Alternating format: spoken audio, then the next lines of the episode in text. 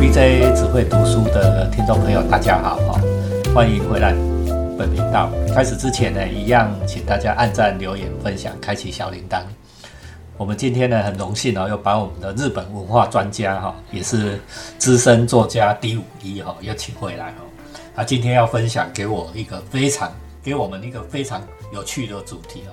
我昨天一看哈、我因为我从来没有涉猎过这个主题啊、昨天一看就着迷了，好、像第五一讲，第五一讲说他新年都在看这个， 啊，结果我我昨天真的就这样傻傻的看了一个小时哦， 超有趣的。好，来，我们请第五一，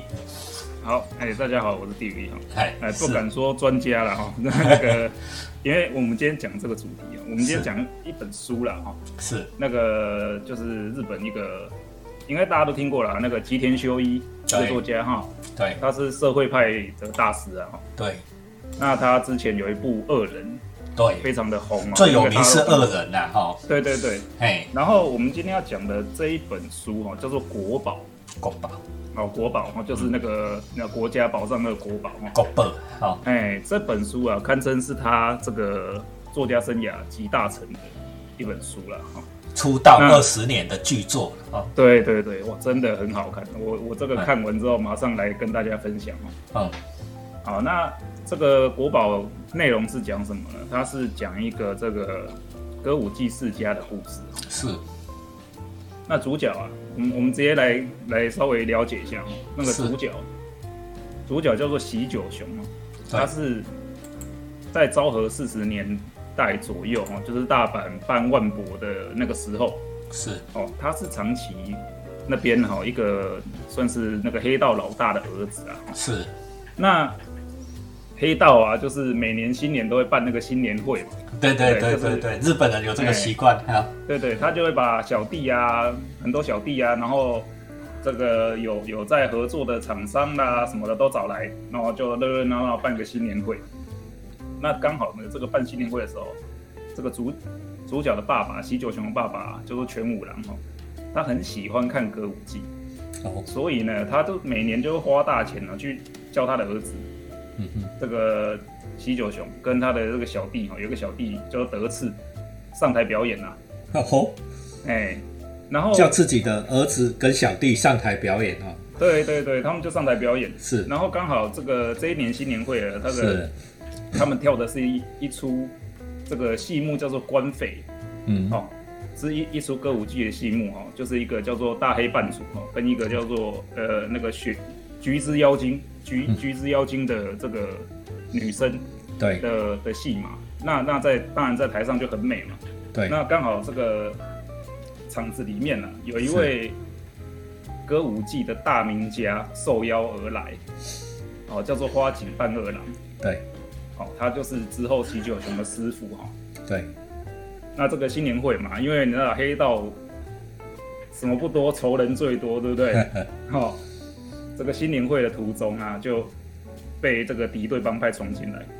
嗯哇，那个拿刀砍来砍去啊，然后他们这个。干人家他们这边在办新年会嘛，没对，有装备，没有武器。结果嘞，这个主角爸爸就在这场战役当中就去世。哦好、那那去世的帮派当然就没落啦，就这个黑道老大的儿子也就变成一个是啊，这什么都没有的小小孩了嘛。嗯哼，那这个他老爸有一个兄弟叫做石村哦，是是另外一个帮派的老大。这个石村呢，他就把想办法把喜久雄送到那个我们刚刚讲的半二郎花井半二郎的门下，对，因为爸爸死了，啊，小孩子也没有依靠对了，哈，对，就孤是苦无依的嘛，对、呃，就送给师傅哈去练练技艺，对吧？对，因为喜久雄在这之前哦闯了一个大祸、啊，是，哎、他想要在，因为他这个敌对帮派的老大、跟议员很好，然后这个他们学校呢，这个开学的演讲啊，找了这个议员跟这个帮派老大去啊，他就想要在这个场合去刺杀那个敌对帮派老大，结果还没没杀到就被逮到了。哦，哦，他闯了一个大祸。为了收拾这个大祸，哦这个敌对帮派的老大就是答应说，哦啊、我饶了你，但是你要离开长崎。对，那那就只是好混不下去了，在长久混不哎下去，至少去学技艺了啦。啊，他就被送到花井半二郎那里去了。对那从这边开始就是变成歌舞伎的故事了哦。好，在这里暂停一下哦。我们相信观众听到这里哦，一定有很多的疑惑哦。第一个问题啊，我代替听众问啊，三三面混合这歌舞伎，好，我们来大概介绍一下歌舞伎。歌舞伎，嗯我记得我之前跟 BJ 大哥录一集这个花之庆是有讲过对请棋者嘛，对不对？对卡布奇就是请棋嘛。对，这个歌舞伎呢，据说嗯啦哈，据说是战国时代起源的哈，嗯哼，哦，有四百年左右的历史了。嗯哼，那这个歌舞伎的这个始祖叫做一个战国时代一个叫做出云阿果的人物，对，他是号称来自出云，那也有说有人说她是神社的巫女，对，那也有人说她是这个花街的游女。对，哦，反正她就是拿着撑着一把伞，带着一批人哦，在街上唱歌跳舞。哦。出云的阿果，这个在哎很多日本的时代小说都有听看到过这一位人物了啊。你你玩那个《战国无双》就有 了，他的武玩器就是人一把人网纸伞也有。啦，打电动才能对对对看到这一位角色。来，对对对，他是一个很有名的角色啊。那他号称出云阿国，号称是歌舞伎的始祖啊。对，那这个歌舞伎呢，从街头开始发展啊。我这边为什么讲从街头开始发展？因为以前的日本哈、 这个戏剧啊，嗯是只有王公贵族可以看。是那他们看的是什么呢？他们看的是能剧。哦，哦，能剧在日本大概有八百年到九百年的历史哦，就是从、嗯更早唐比朝歌舞伎更早。对从唐朝传过去的。那这个戏剧啊，早年早期是只有这些王公贵族可以看到，就是你知道，就是《源氏物语》那个里面的那个世界了哈、对，那个公卿在看。那这个阿国在这个带领了这些小朋友啊、女生啊，在街头唱歌跳舞的，慢慢的发展起来，就是把有能剧的形式在做变化，更有趣，更没街头哦错没化。错，歌舞伎有很多戏嘛是从能剧改编来的哈、哦对，那慢慢的发展呢、就变成有女歌舞伎是，哦。那因为啊，你知道这个街头啊，人们啊，就是会会抢女生啊，为了对为了这个对。 有女啊大打出手。好，等一下，有女是什么？有女就是风尘女子啊，呃，就是风尘女子哈。大家如果现在有在追《鬼灭之刃》油锅篇， 就是在讲这个 哈，就是油锅对就对是对风尘之地啦哈，对不对哈？啊，就是花街，啊，花街上面有一些风尘女子，啊，那一些没有固定场所、没有固定工作场所的，就就叫游女了哈，是不是这对，样？没错，对好，所以所以呢，歌舞伎里面很多戏码跟花街有关啊。是，哦，这个我们等一下讲哈、好那我我现在来讲一下为什么，对，这跟我们的主题有很大的关系哦。嗯，为什么歌舞伎现在的歌舞伎没有女生演？哦，又不觉得又转变奇怪形吗式哦，现在都男生在演，哎，不觉得很奇怪吗？对啊呀、一开始是女生在演的戏，为什么后来变成只有男生能演呢？对这是因为呢，我刚刚不是讲了吗？就是对这个这个观众啊，为了抢抢女生哦，在街上都大打出手，杀来杀去哦。对幕府啊，对， 为了制止这个情况哦，他就禁止了女生去出演歌舞伎。或者很有趣哦，很有趣的思考方式 啊，干脆禁止女生去演歌舞剧啊，就只能对，男啊生那演那，后来就变成，那你你歌舞伎又大家还是要看戏呀、对啊对不对？后来就慢慢的演变出来，哎、变成男生来演 了，连连里面的角色都是男生来演，啊 很有趣哦。呃，大家可以对对比哦，日本有很多像你看我们平常看戏，像像宝冢，对不对？在在台湾很出名的宝宝冢全部都女生 对，抛总魔女，啊，但是这个歌舞剧是全部都男生哦。对，啊，如果你对台湾的戏曲有研究的话，哎、你也会发现说，哎、奇怪，歌仔戏啊或者京剧，大部分都女生，对吧？哈、主角啊，对，即使是男生也是女生演，对不对？跟我们跟我合作很多次的，你看孙翠凤老师每次出来演都是演男演演男生。 哦，就是有女生演男生，哦，所以在戏曲界都有一些这些性别角色啊、哦、转换的的趣味在里面。歌舞伎是由男生来演出所有的角色，对，不管不不只是男生演女生啊，男生演鬼，男生演妖怪妖啊、哦，什么都都是男生来演，反正只有他的舞台上只有男生啊、哦。是那再来嘛，我们就讲说他到了半二郎门下、啊，是，那半二郎有一个儿子哦，叫做俊介。对，哦啊，这边要先说明一下哦，这个歌舞伎的世界里面呢、有这个寄养的习俗啦，是，就是你到这个师傅门下学艺啊，嗯哼，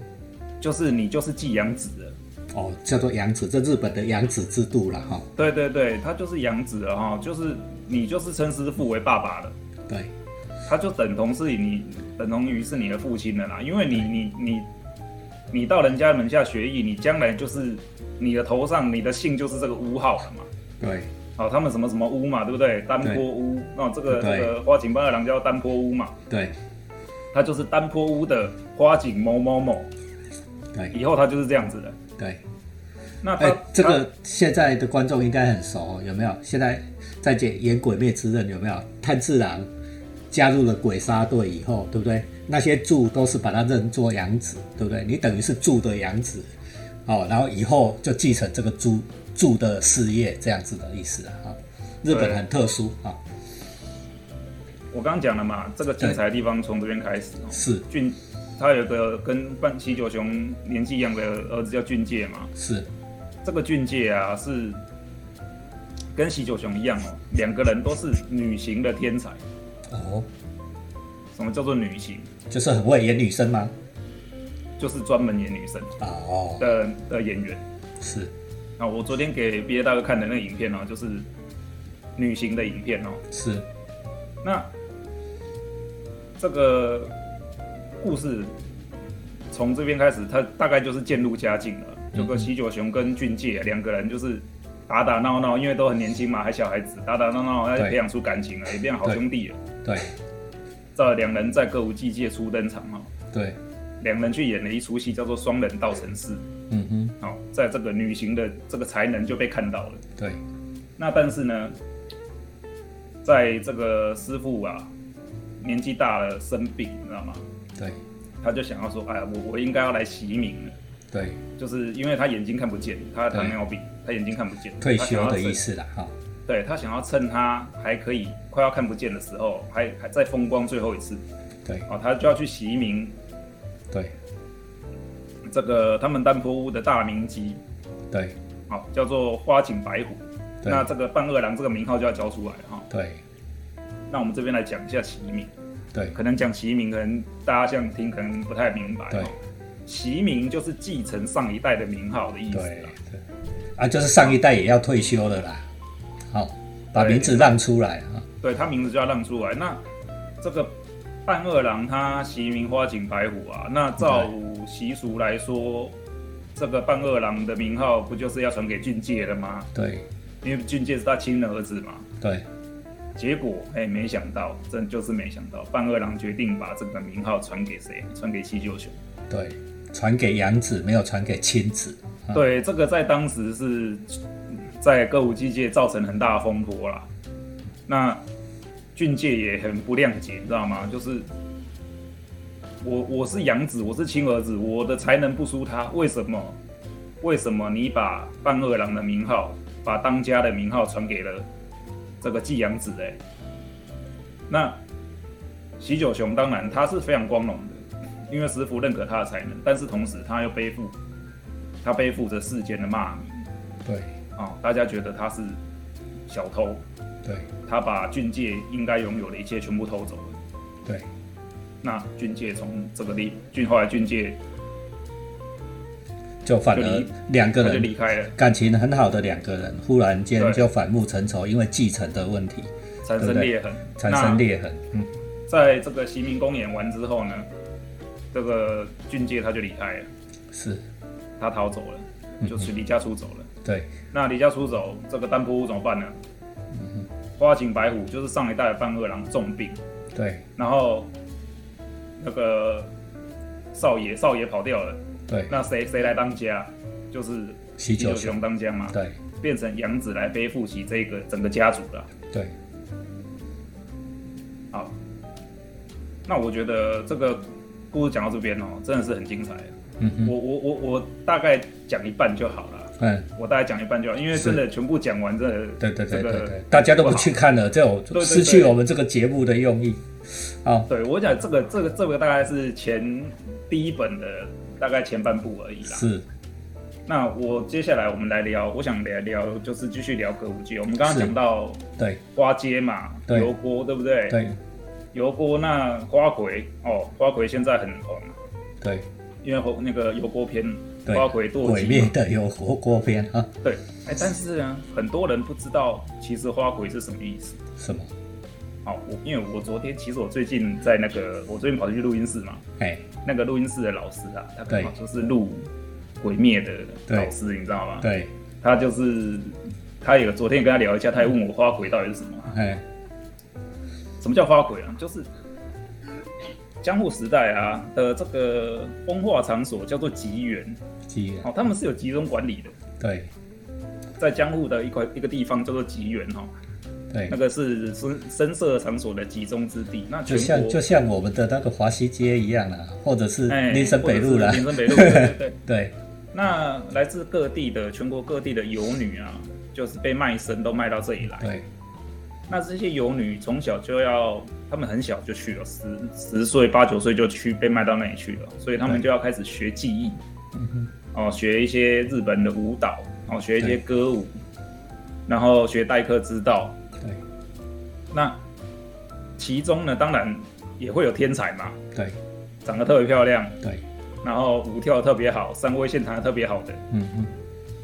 这个特别出色的这个游女呢，在在当中就被称之为花魁啊。就是花中最最大的啦哦，对，嗯花魁这个词哈、是来自于这个明朝的一个明朝的小说家哈、嗯叫做冯梦龙，对他有一篇小说叫做《卖油郎独占花魁》，对这个词是从这里来的。对那我们刚刚讲歌舞伎是从游女歌舞伎发展起来的，对所以它有很多这个市井的题材嘛。对那市井题材当然里面就有很多提到这些深色场所的哈。对那这个喜九雄啊，他对演过很多花魁啊，对，在在这个小说里面，嗯哼。我可以大概讲一下，就是像这个，就是历史上有名的花魁啦，哈、哎、就是戏里面啦，哦戏里面戏里面有名的花有魁啊名的花，譬魁如说有一有一出戏叫做《祝六》，嗯哼，哦，《祝六》就是有一个人叫做祝六，他想要去找一把宝刀，对那他探听到消息说这个宝刀嘞，在这个花街里面。对在某一个人的手上，对然后这个助六就跑去花街大闹，你知道吗？每一间都去喝酒，喝醉就大闹。对他的用意是什么？就是要有人拔刀出来跟他对打，对那他就知道，让你拔刀出来，我就知道你这把是不是宝刀了嘛。对所以这一出戏里面呢，就是有一个角色叫做八桥，他是对这个助六助六的恋人，他就是这个花街的花魁对啊，不不是八桥，是杨卷，叫做对杨卷。对哦，这个我们昨天给 BJ 大哥看的影片哦哈、对这个演员叫做板东玉三郎嘛，板东玉三郎是现在的人间国宝，来，你介绍一下板东玉三郎吧。哎，板东玉三郎啊，她是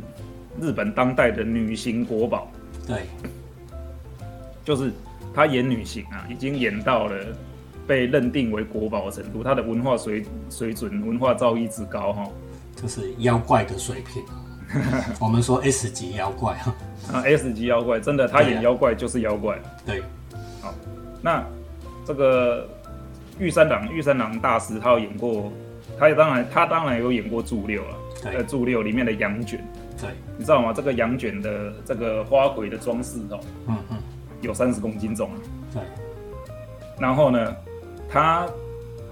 背着这个三十公斤重的装饰、和服啊、头饰这些东西，在舞台上面哦，随时随地都会有顿点，这个就是对见得对啊，以歌舞界的术语叫做见得，就是最漂亮的动作，它需要亮镜相就有点像我们京剧哎对里面的亮相的。对，叫做亮相，没错。对他这个亮相的时候，他要静止，也就是说，他身上扛着三十公斤，他还要做出很困难的动作，在那里静止。对所以我说，歌舞伎是一种力与美，力与美的这集合体的这个戏剧形式啊。你看扛三十公斤哦，如果大家有在跑健身房的朋友，你看看看三十公斤啊，你没有练三十公斤拿不起来了。啊像我每天去哦，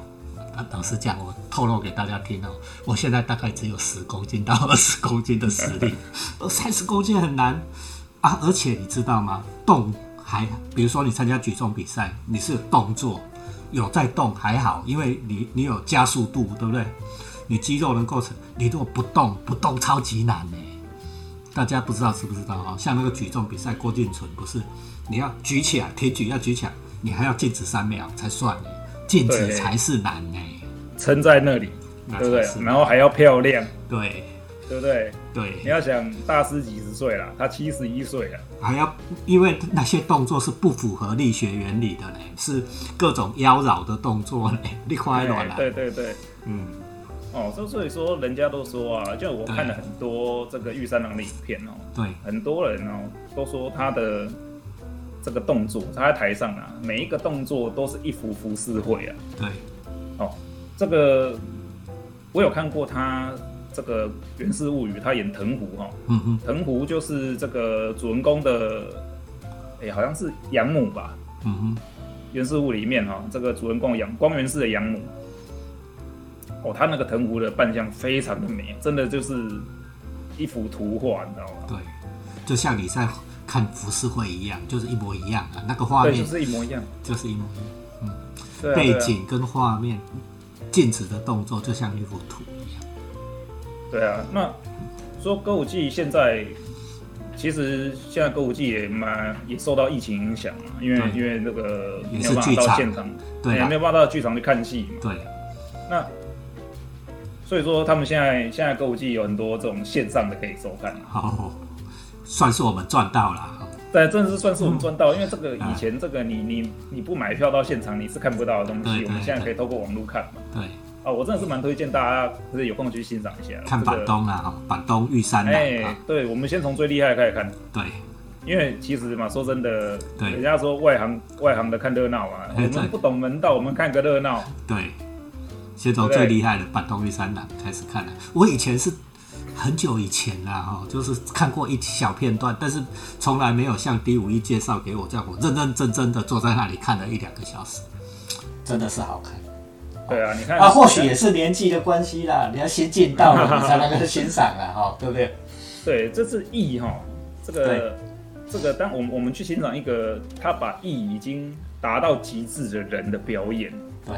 我们当然是看不出来什么东西啦，因为对我们是外行人，对对不对？但是静下心来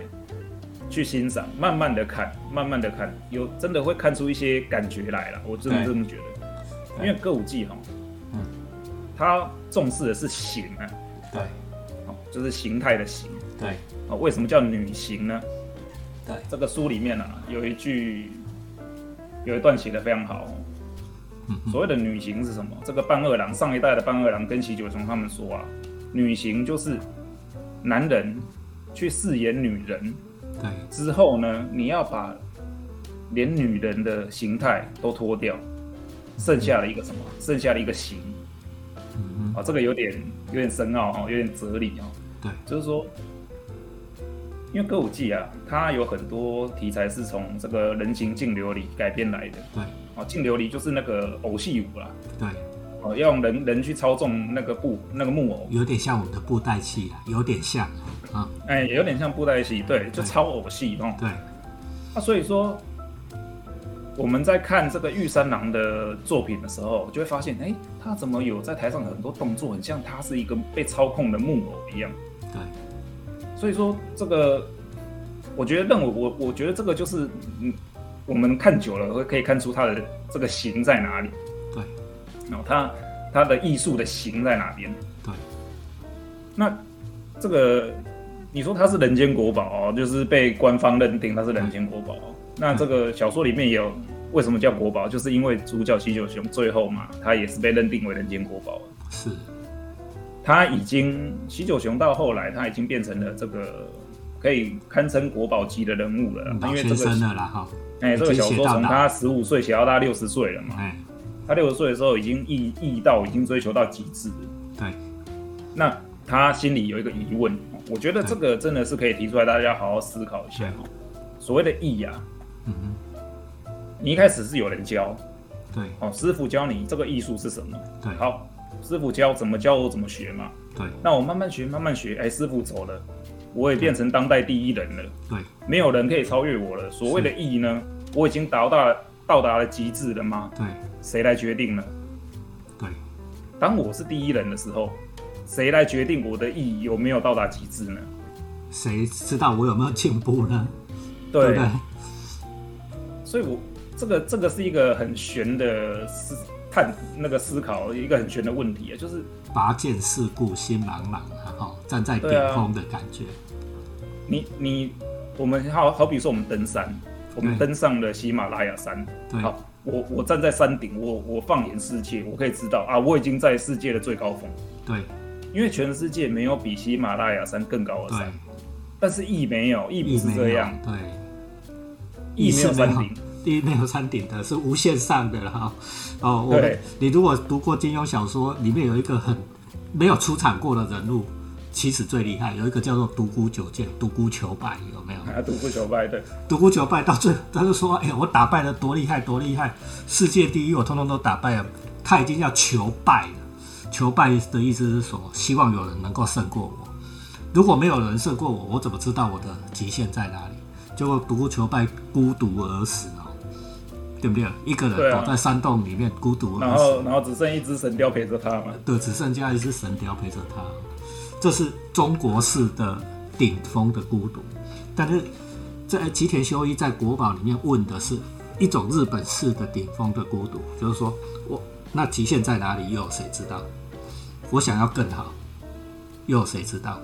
哦，现在在冬季奥运嘛，哈、大家有没有、嗯最近在看冬奥，对不对？最近很流行那个羽生结弦，有没有？哎，啊想对羽生结弦对不对？对哎， 大家很羡慕四圈半，已经是人类能够做出来最最厉害的嘛，哈、空中跳四圈半，对， 那羽生结弦或许某一天停下来，他也问：那有我有没有可能跳五圈？对啊，对啊，有没我有们可能超越再超越？我们永远不知道有没有人能够跳五圈啊，对吗？极对啊限，因在为哪以里？前以前的人也认为跳四圈半是不可能的啊、对啊，那五圈哎呀有没有可能？对啊，但是体育它终究还是有一个评分标准，对，那意呢？意没有，异能没有，对，所以当可以评鉴你的师傅不在了，对当你能评鉴你的人都没有的时候，因为你已经是第一人了，没有人可以评鉴你的时候，连标我准们要怎么知道都没有啊我们，的意到达了什么什么程度？因为这已经是这个没有人可以到达的高度了嘛。对，连尺规都没有了，然后对啊连量的，我们还有几圈，还有几公斤，还有几公分可以量，那还好，体育还好，那这个没有东西可以量呢、所以，所以吉田修一写的很好，他对，他在这个时候呢，嗯哼，就是当喜九雄到达这个境界的时候，对他眼前看到的是，他他站上舞台之后，他看到他眼前看到的是一片黑暗。对，我觉得这真的是意境写的是非常的好啊。嗯哼，他他达到了极致没有错，那是人人世俗认定的极致，对但在那之后是我们不知道的世界，对所以他他什么都看不到，他看到一片黑暗。对那他在黑暗中还是不断的往前跑，因为对他不知道终点在哪里。对对不对？所以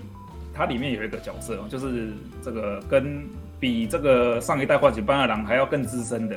一位女性前辈，叫做阿哎、小野川万菊。嗯哼，然后那个时候是她是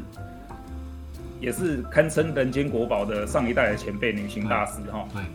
这一位小野川万菊在九十几岁的时候死掉了，对她被发现她死在一个东京的贫民窟的破旧公寓里面。对，房间乱的要死。孤独死了，哈在日本呢现在很流行讲的这个，对，可是你要想哦，她是女行大师，她有钱的要死哦，对为什么她会死在东京的破旧公寓里面呢？对啊，后来吉田修一在书中写了一段，这个小野川万菊在死前哦，跟他照顾他这个房东哦，这个贫民窟的房东说，哦，我在这里好自在。我再也不用去在意什么是美了，因为这里对没有一样东西是美的。对，他终于摆脱了美，你知道吗？嗯哼，他不用再去追求美了，不用再去追求极致了，对，所以他他已经放弃了，他